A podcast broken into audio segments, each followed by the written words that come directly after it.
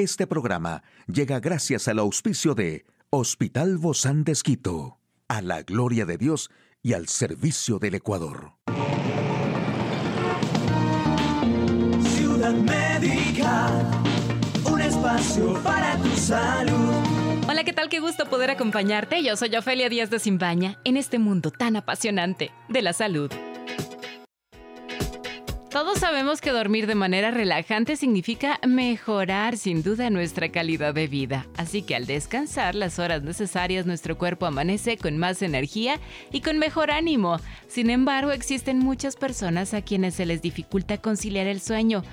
Por eso, el té de manzanilla ayuda a dormir. Los especialistas recomiendan que beber una taza de té de manzanilla aproximadamente 45 minutos antes de acostarnos lograremos tener una mejor noche, ya que daremos a nuestro cuerpo el suficiente tiempo para metabolizar los compuestos químicos que causan esos sentimientos sedantes. El Colegio Imperial de Londres reveló que la ingesta de manzanilla puede aumentar la producción de glicina, que actúa como relajante nervioso y muscular. Otras opciones naturales para dormir son, por ejemplo, la lavanda, que produce un efecto calmante en el cerebro. La inhalación de aceite esencial de lavanda es una práctica segura y de bajo costo que debe considerarse como una opción complementaria a los tratamientos convencionales, ya sean médicos, psicológicos u otras prácticas integradoras y complementarias.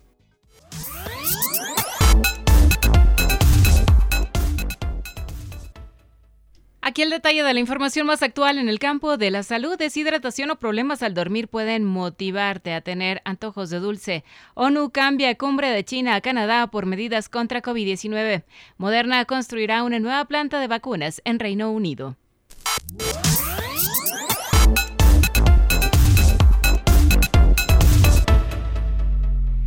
Antojos de dulce, esa tentadora sensación que muchos niegan a cumplir mientras que otros sucumben ante el deseo.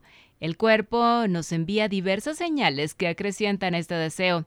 Esta es una de las sensaciones racionales, sin embargo, en ocasiones pueden estar impulsadas por una necesidad fisiológica. La health certificada Rocío Álvarez de la Universidad de las Américas en Puebla detalló en un artículo que existen al menos cuatro causas que pueden impulsar los llamados antojos de dulces. Estas son desequilibrio en algún alimento primario, al que detalla desbalance alimenticio Desbalance hormonal, justamente tener la falta de un nutriente ocasiona un desbalance en nuestro cuerpo. Uno de los componentes necesarios es el magnesio. Este mineral contribuye a la insulina a transportar la glucosa a las células. Dentro de los alimentos que contiene este mineral están las nueces, bananos, aguacates, granos enteros, arvejas, entre otros. A menos que el ejercicio sea tan intenso, no es necesario un snack para la recuperación.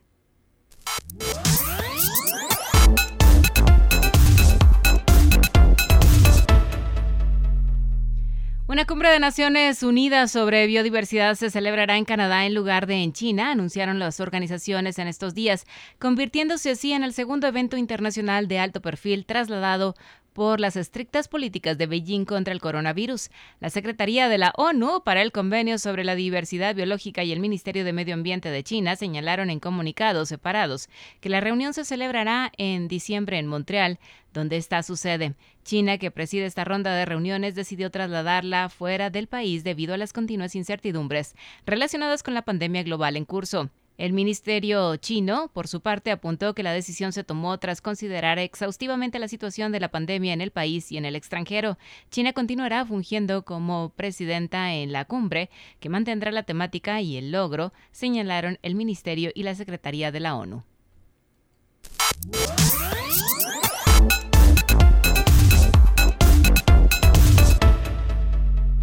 Y la empresa estadounidense de biotecnología moderna construirá un nuevo centro de investigación y fabricación en Gran Bretaña para desarrollar vacunas contra las nuevas variantes de COVID-19 y otras enfermedades respiratorias y ayudar a mejorar la preparación para cualquier pandemia futura. Se espera que las instalaciones empiecen a producir vacunas en 2025 y que Reino Unido se comprometa a comprar las vacunas de Moderna durante la próxima década. Las vacunas de COVID-19 de Moderna que utilizan la tecnología del ARN mensajero fueron algunas de las que utilizaron en Gran Bretaña para hacer frente a la crisis y permitir a Johnson recibir la economía tras los estrictos confinamientos. El presidente ejecutivo de Moderna, Dijo que la prioridad era desarrollar una vacuna que combine refuerzos renovados contra el COVID, la gripe y el virus respiratorio sinicial.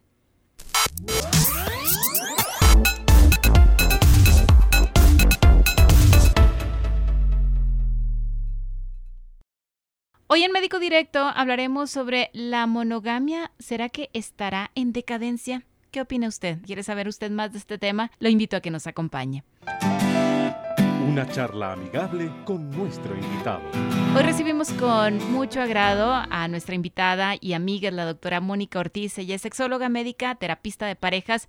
Hoy con este tema, Mónica, realmente nos llama mucho la atención. ¿Será que la monogamia está en decadencia? Hay que hablar de estos peligros, de las nuevas formas de relacionarnos, como, como estas relaciones abiertas, donde aparentemente ¿Qué es lo que lleva a una pareja a buscar este tipo de relaciones? Muchas gracias, Dofe, por la confianza. Y sí, o sea, tenemos que abrir muy bien los ojos frente a las realidades que hoy en día se está viviendo, ¿no? Como sociedad y específicamente en el tema de relaciones de pareja o en el campo de la sexualidad, porque finalmente lo que estamos construyendo hoy también está sentando pilares para el tipo de sociedad que luego vivirán nuestros hijos o nuestras descendencias. Eh, se ha visto, ¿no? Que desde muchos profesionales de la salud y eso se habla de que la monogamia tiene que ver con un constructo social. La gente dice, ¿no? O sea, en consulta a los matrimonios es como que ya no siento lo mismo, creo que he dejado de amarle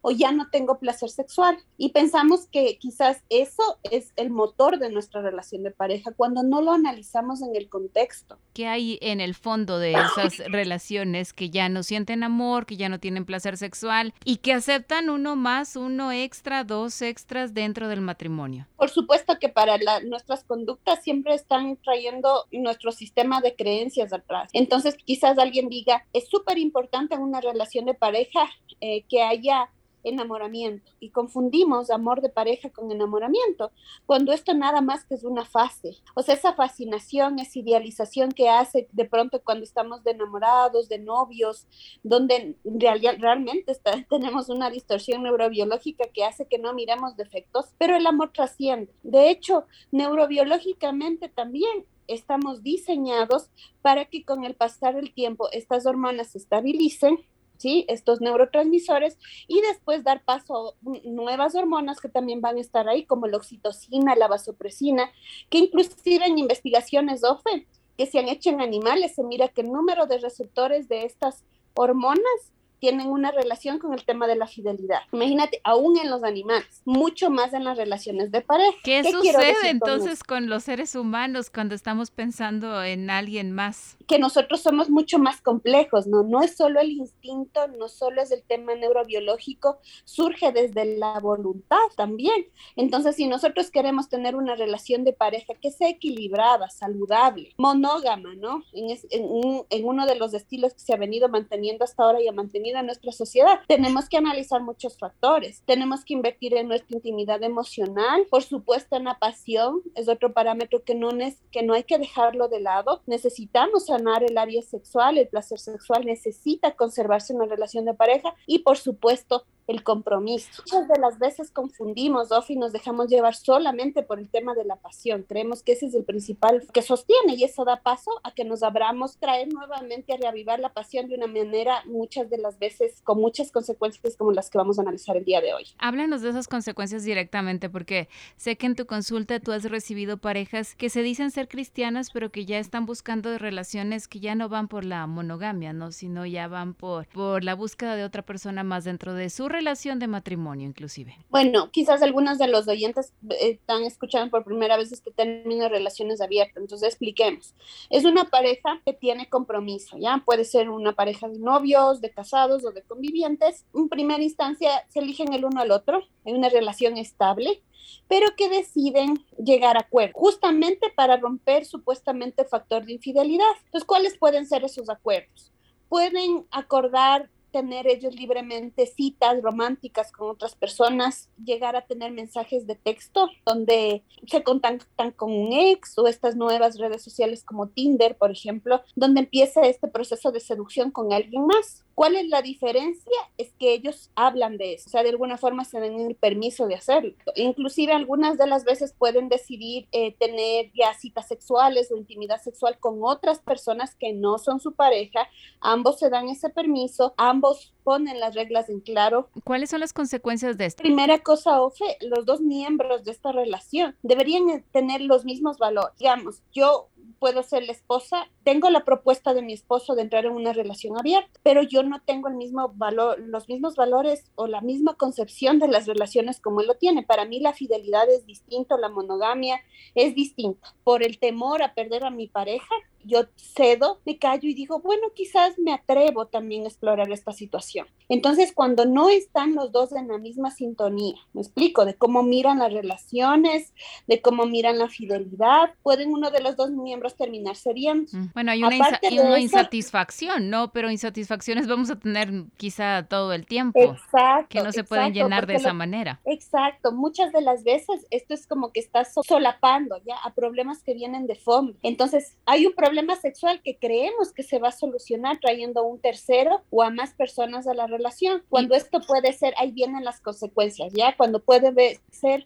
lo que desencadene nuevas consecuencias. Te pongo un ejemplo que yo lo he visto en la consulta. Ambos se ponen de acuerdo en coquetear en redes sociales con este proceso de seducción, inclusive de llegar a tener actividad sexual que se graban con otra persona y muestran a quien propuso, que empieza a brotar la inseguridad, que es una situación que definitivamente no lo logran manejar Imagínate cuando hay niños también. Y ese es otro de los problemas, porque muchas de las personas pueden decir tienen una mentalidad muy abierta, pero ¿qué del hecho de involucrar a sus hijos? ¿Qué del hecho de que ellos puedan ver a una tercera persona viniendo a ver, por ejemplo, a su mamá? ¿Por qué si no queremos eso para nuestras generaciones, lo estamos haciendo para nosotros? Además, creo que es una manera también de evitar el compromiso. Te hablabas de compromiso, pero yo no veo ningún compromiso ahí. Es que la idea que se está vendiendo OFE ahora es que estos tipos de relaciones llevan atrás mucha honestidad. Y uno dice, si ese es el problema, pues trabajemos en la comunicación, en la relación de pareja, lleguemos a acuerdos, hablemos de lo que realmente implica la fidelidad, el amor, el cuidado. Mira que el amor,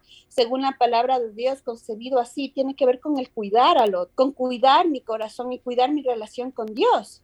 Entonces hay que tener muy claro cuáles son nuestros valores y principios y cómo estamos viendo nuestra sexualidad, porque al punto en el que queremos llegar, Ofe, es que muchas de las veces hay problemas individuales de tipo psicoemocional, de tipo sexual, por ejemplo, una adicción al sexo, que a veces tenemos eh, muchas distorsiones de estas no solucionadas y queremos de alguna forma traer una alternativa como estas a nuestra relación, pensando que esa va a ser la solución, cuando termina aún más agravando la situación y la relación de pareja.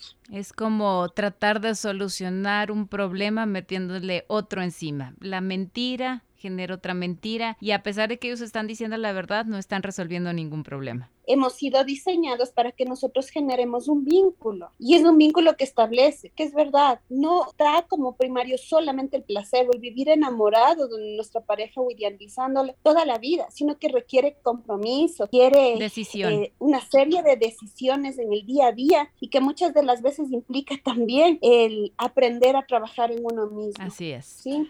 Aprender a, a decir no a mis a mis fantasías, a lo que yo deseo en pro del cuidado de la relación. Y por supuesto que hay situaciones en las que uno puede trabajar para traer novedad a la pareja, para tener una sexualidad mucho más saludable, que no tenga que caer en, en este tipo de situaciones que en lugar de traer una solución agravan mucho más el problema. Desde luego, y por eso están ustedes los sexólogos, para orientarnos también en ese campo. Muchísimas gracias doctora Mónica Ortiz, sexóloga médica y terapista de parejas del Hospital Bozán de por acompañarnos y a usted, amigo y amiga, a seguirnos cuidando, por favor. Hasta la próxima. Puedes escuchar de nuevo este programa en radio hcjb.org. Este programa llegó a usted gracias al gentil auspicio de Hospital Bozán de a la gloria de Dios y al servicio del Ecuador.